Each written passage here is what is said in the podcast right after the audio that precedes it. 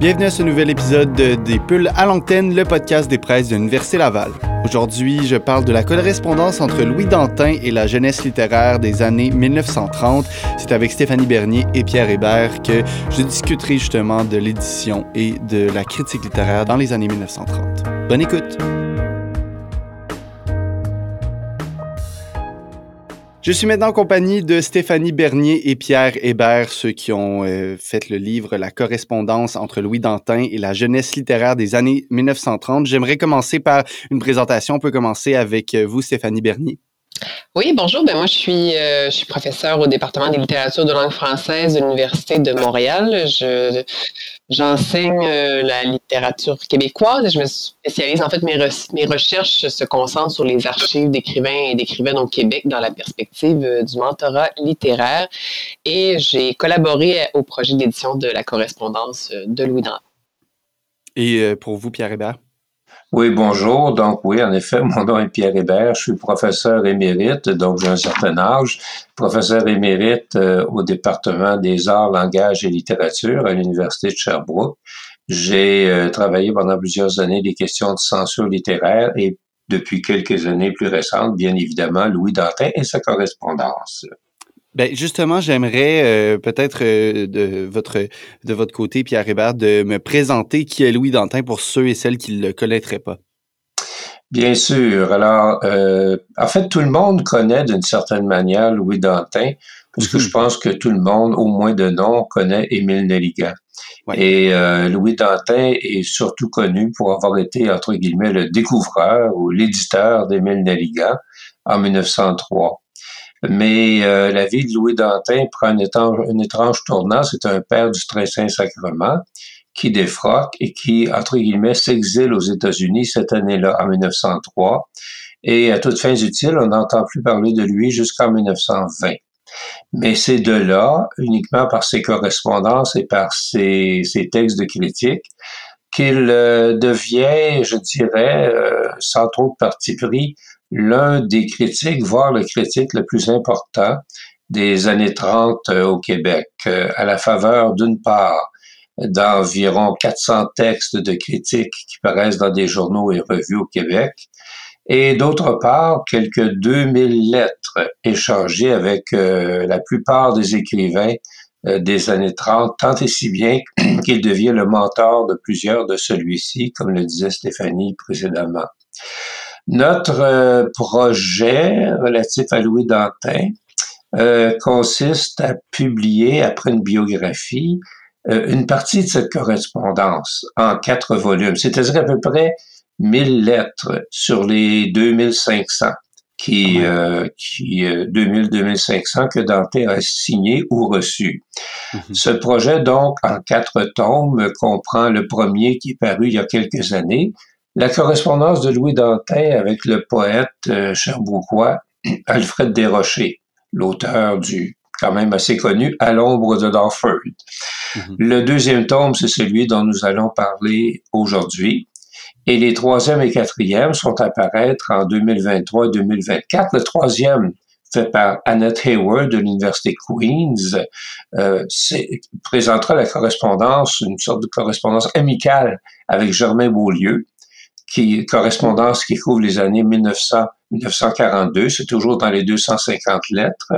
Et le quatrième tome, fait par Jean Morancy et Patricia Godbout, euh, va, euh, va, va, livrer la correspondance de Dantin avec un franco-américain, euh, Rosaire Dion, Rosaire Dion Lévesque. Alors, c'est le projet dans lequel s'inscrit euh, ce deuxième tome dont on va parler aujourd'hui. Ben justement, j'aimerais qu'on en parle. On peut commencer avec euh, avec Stéphanie. Vous avez décidé euh, ensemble les deux de euh, proposer cet ouvrage-là en deux parties. J'aimerais que vous me les définissiez, que vous m'expliquiez pourquoi avoir choisi de le, de le diviser ainsi. Oui, ben en fait, à l'origine de ce deuxième tome, c'est vraiment l'idée de, rendre compte de, ce que j'appelle une chronique épistolaire des années 30, plus ni moins, mhm. parce que ces lettres-là euh, rassemblent tout un réseau de jeunes écrivains, de jeunes éditeurs qui, ensemble, vont vraiment contribuer à euh, changer le visage de la littérature québécoise à cette période considérée comme une première modernité au Québec, donc la période de, l'entre-deux-guerres et en particulier la, décennie 1930. Et on, voyait bien se dessiner dans la correspondance ces réseaux d'amis qui, euh, qui, se liaient euh, justement, euh, ils se liaient d'amitié entre eux et ils vivaient collectivement une même expérience de la vie littéraire.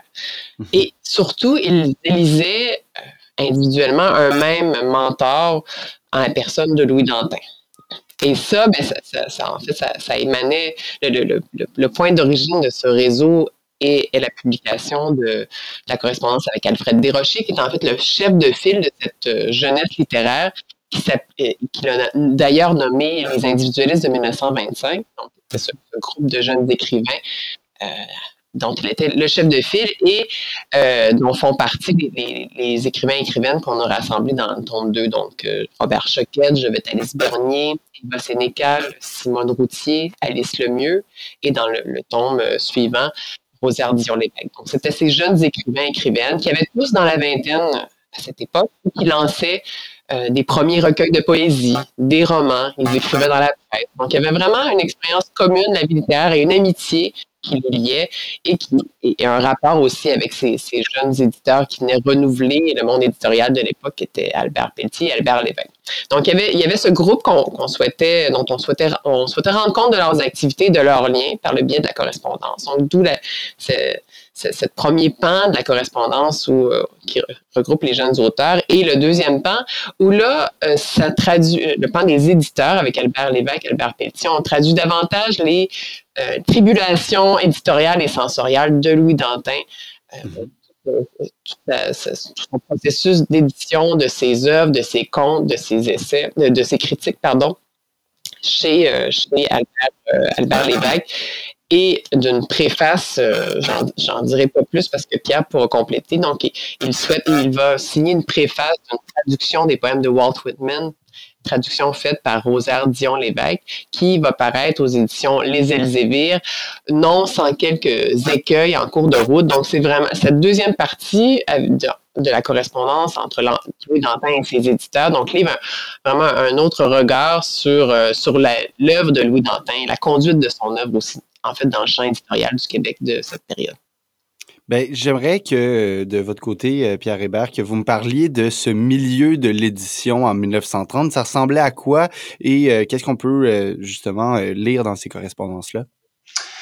Alors, à cette fin, ben, je vais vous parler effectivement des, du principal éditeur de, des années 30, Albert Lévesque.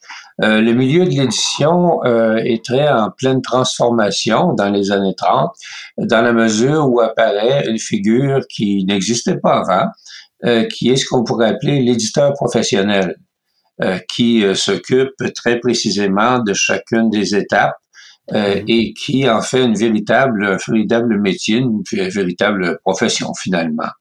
Albert Lévesque, je pense qu'on peut le dire, et ça c'est la première correspondance euh, que, que, ce tome, que ce tome va livrer. Albert Lévesque, qui est par ailleurs euh, euh, le père de Raymond Lévesque, qu'on connaissait bien, Albert Lévesque, donc, est assurément cet éditeur moderne, premier éditeur des professionnels des années 30. Il avait fait, pour faire une histoire brève, il avait fait son, son éducation éditoriale auprès de l'Action française et de Lionel Groux, euh, duquel il s'est émancipé, si on peut dire, à la faveur de, de différents événements, pour fonder sa propre maison d'édition, euh, les éditions Albert Lévesque ou les éditions de l'Action canadienne française, les, les, les, le label ou le, la dénomination jouant de manière un peu aléatoire.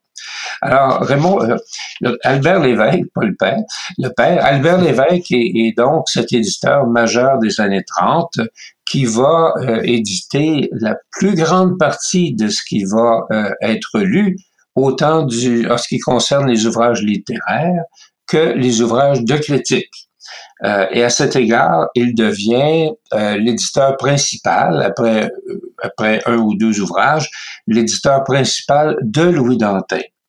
tant et si bien que cette correspondance, cette correspondance-ci, nous introduit tout à la fois au rapport entre euh, un éditeur et son auteur, et pas n'importe quel auteur, je pense que vous l'avez compris, euh, et donc nous transporte dans les dessous de l'édition en quelque sorte. cette correspondance aussi nous, nous amène à voir d'une manière tout à fait particulière la censure de l'époque parce que tant Albert Lévesque que, que Louis Dantin euh, sont aux prises constamment ou presque à chacune de leurs œuvres ou de leurs publications à différents problèmes liés à la censure dont ils discutent euh, dans leur correspondance. Euh, cette, cette correspondance contient 77 lettres qui sont toutes d'Albert Lévesque parce que malheureusement, euh, celles de Dantin ont été euh, ont été perdues, euh, mais il n'empêche qu'on comprend très bien à partir de, des réponses ou des demandes d'Albert Lévesque quelle était la, la, teneur de leur de leur de leur discussion. Mhm. Alors avec cette correspondance là, on entre vraiment dans, dans, dans comment dire, dans la vie souterraine tout autant que visible de l'édition de l'époque à cette période donc de transformation majeure. Ben, je veux poursuivre sur ce milieu de l'édition-là des années 1930. Vous nous avez parlé d'Albert Lévesque, qui est euh, l'éditeur principal, si je pourrais dire ainsi, mais il y a aussi Albert Pelletier. Qu'est-ce que vous pouvez me dire sur, euh, sur cet homme-là? Oui, alors après Albert Lévesque, dans cette première partie, euh, apparaît effectivement Albert Pelletier. Si l'un a eu comme fils Raymond Lévesque, Albert Pelletier a eu comme fils Gilles Pelletier, l'acteur qui est aussi bien connu. Alors, ça reste dans la famille, si on peut dire. Alors, si j'ai pu dire d'Albert Lévesque, c'est euh, l'éditeur le plus important des années 30, je pense qu'on peut dire d'Albert Pelletier que c'est un des critiques très importants des années 30 et aussi un éditeur parce que, comme le disait Stéphanie tantôt, il a fondé une maison d'édition qui va publier beaucoup moins que celle d'Albert Lévesque, mais qui sera néanmoins très importante. Alors, cette correspondance entre Albert Pelletier contient 19 lettres, et encore, il faut le dire, nous n'avons pas celle de Dantin, qui également ont été, été détruites à la faveur d'événements malheureux.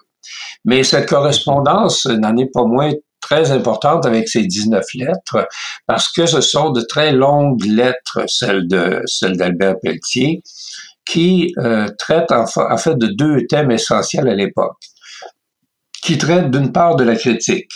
Euh, euh, Albert Pelletier discute beaucoup de critiques avec Louis Dantin euh, et ils ne sont pas du tout euh, d'accord sur la façon d'aborder euh, la littérature, en particulier en ce qui concerne le recours à la langue littéraire.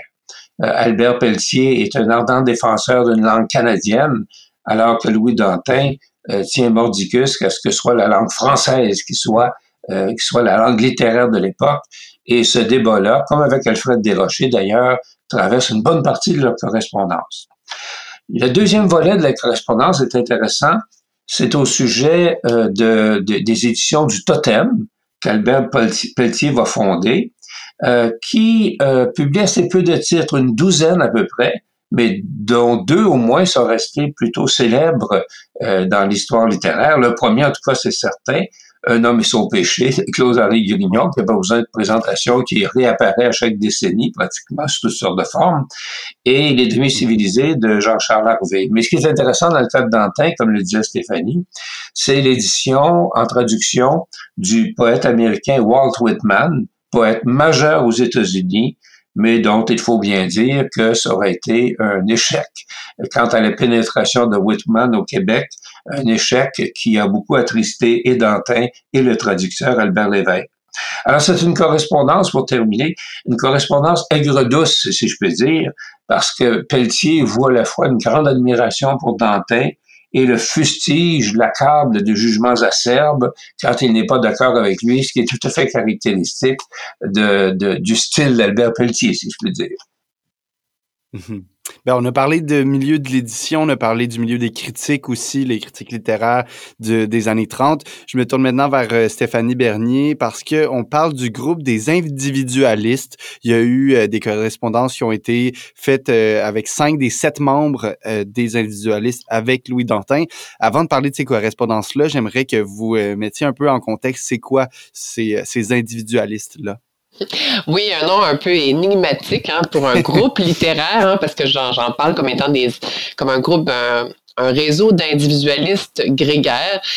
Dans le fond, euh, il tire cette étiquette, il, cette étiquette se justifie en fait par le fait que euh, ils ont c'est un groupe qui a existé, comme le disait Alfred Desrochers, Alfred Desrochers, pardon, mais qui ne s'est jamais constitué. C'est-à-dire que le groupe n'avait pas d'organes de, diffusion officiels, ils n'avaient pas de, de, de revues ou de. Ils, publiaient tous et toutes pour la majeure partie à la même enseigne, mais bref, il n'y avait pas d'école euh, esthétique propre puisque chacun investissait un peu sa veine poétique comme, il l'entendait, même si bon, il une, facture prosodique très classique, euh, des, inspiration vers les poètes romantiques, le, Parnasse. Bref, il y avait quand même des affinités esthétiques, mais chacun, chacune investissait somme toute sa veine poétique et romanesque propre. Donc, pas de logique d'école, mais ça n'empêche pas que ces, jeunes individualistes avaient tous des liens d'amitié. Et c'est ce qui mhm. justifie en fait l'idée de, derrière ce groupe parce qu'ils ont vraiment des trajectoires qui se ressemblent. C'est ça qui est frappant aussi parce qu'ils sont, même s'ils proviennent, de, ils ont des origines géographiques différentes, c'est-à-dire euh, il y en a qui proviennent comme Robert Choquette de, Montréal, d'autres de la région de Québec, comme Simone Routier, Alice Lemieux, alors que d'autres sont en région. Je pense à Eva Sénécal et à Alfred Desrochers, qui étaient plutôt dans la région des cantons de l'Est, à Jovette Bernier, qui vient de Rimouski, du bas du fleuve, de Saint-Fabien de Rimouski. Donc, origine géographique et même euh, sociologique différente, mais ils arrivent à un même point dans leur vie, dans la vingtaine, ils sont de jeunes célibataires pour la plupart, et ils lancent des recueils de poésie au tournant des années 20. Donc, il y a vraiment une convergence dans leur trajectoire qu'on peut euh, observer et qui va justifier en fait qu'ils vont échanger de la correspondance pour justement faire circuler leurs textes, circuler des informations à, l'égard justement du milieu d'édition parce que c'est pas facile de placer leurs textes à des, euh, à des conditions avantageuses pour eux. Ils vont aussi connaître de façon commune euh, des, des, nouveaux phénomènes euh, technologiques. Je pense à la radio qui va se développer dans cette période-là et qu'ils vont investir pour la plupart.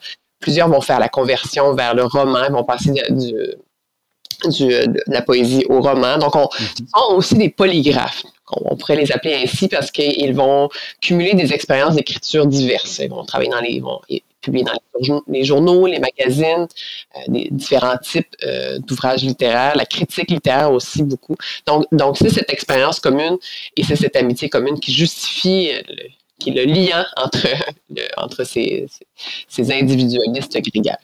Ben justement, on a, on les connaît maintenant un peu plus ces individualistes-là, euh, mais je m'interroge euh, par rapport au lien qu'ils ont avec Louis Dantin. Est-ce que c'est un lien de mentorat? Vous avez expliqué que c'était aussi pour euh, faire circuler leurs œuvres. Est-ce que c'était plus avec ce but-là ou comment est-ce qu'ils interagissaient avec Louis Dantin? Oui, c'est ce qui est quand même frappant dans, cette, dans cet ensemble de correspondances, c'est-à-dire qu'en dépit des différences générationnelles, parce que Louis Dantin appartient à une autre génération, mm-hmm. euh, il est dans la soixantaine lorsqu'il euh, commence à échanger avec cette jeunesse qui a 20 ans euh, dans les années 1920-1930. Donc, en dépit de cette différence générationnelle, Louis Dantin va, va se révéler être un, un, allié naturel de leur quête individuelle de ces écrivains et écrivaines-là. Et leur quête individuelle, ben, justement, elles sont, euh, euh, ils ont chacune leur but. Je pense euh, aux écrivaines notamment, qui se trouvent à être les, la première. En fait, c'est, je, parlais de Jovette Bernier, Eva Sénécal, Simone Routier et Alice Lemieux. Ces quatre écrivaines forment une première génération d'écrivaines à s'imposer dans le milieu littéraire et à s'engager dans la carrière d'écrivaine. Donc, dans l'histoire littéraire, c'est important. Et dans la pour la plupart, elles vont se tourner vers la France pour chercher à s'émanciper euh, mhm. des carcans un peu étroits euh, de la, des mœurs. Euh, des mœurs sociales et littéraires du temps. Donc, et, dans ce voyage-là vers Paris, Louis Dantin va, va être un, un allié de taille, va les, va les accompagner, va les encourager, va même financer, euh, dans le cas de Jovetalis Bernier, le voyage en partie. Dans, dans le cas de, par exemple, Robert Choquette, euh, il, il, va être un mentor littéraire. Il va accompagner, il va vraiment accompagner chaque euh, chaque étape du processus de réalisation de ses œuvres poétiques et même radiophoniques dans une certaine mesure euh, parce que Dantin va lui fournir la matière, va lui donner des, conseils, va, va, annoter ses manuscrits. Donc, il est vraiment un mentor littéraire pour cette jeune génération, mais on voit que les enjeux euh, sont, sont propres à chaque victoire, à chaque écrivain, écrivaine. Ben, encore une fois, on, comprend encore plus leur nom individualiste parce que ils étaient un peu chacun de leur côté, mais avaient quand même des, des intérêts communs. Euh, ben, on comprend maintenant mieux les deux parties de votre de votre ouvrage. J'ai envie de, de conclure peut-être avec euh, Pierre pour euh, revenir encore une fois sur la suite parce que c'est pas le dernier ouvrage de correspondance de Louis Dantin. Euh, donc, qu'est-ce qui s'en vient pour la suite, Pierre Hébert? Alors, euh, d'abord, un petit, un petit point sur euh, la présente correspondance. Je pense pas qu'on ait dit que, que, que, le tome contient en tout 318 lettres euh, réparties dans nos sept mhm. personnages et que ces lettres sont annotées, bien évidemment, sont pas simplement livrées de manière brute, si je peux dire. Alors, la suite, c'est la correspondance de, de, de, de Germain Beaulieu, qui est un ami proche de Louis Dantin et avec qui il a eu la plus longue correspondance dans le temps, et c'est encore à peu près 250 lettres.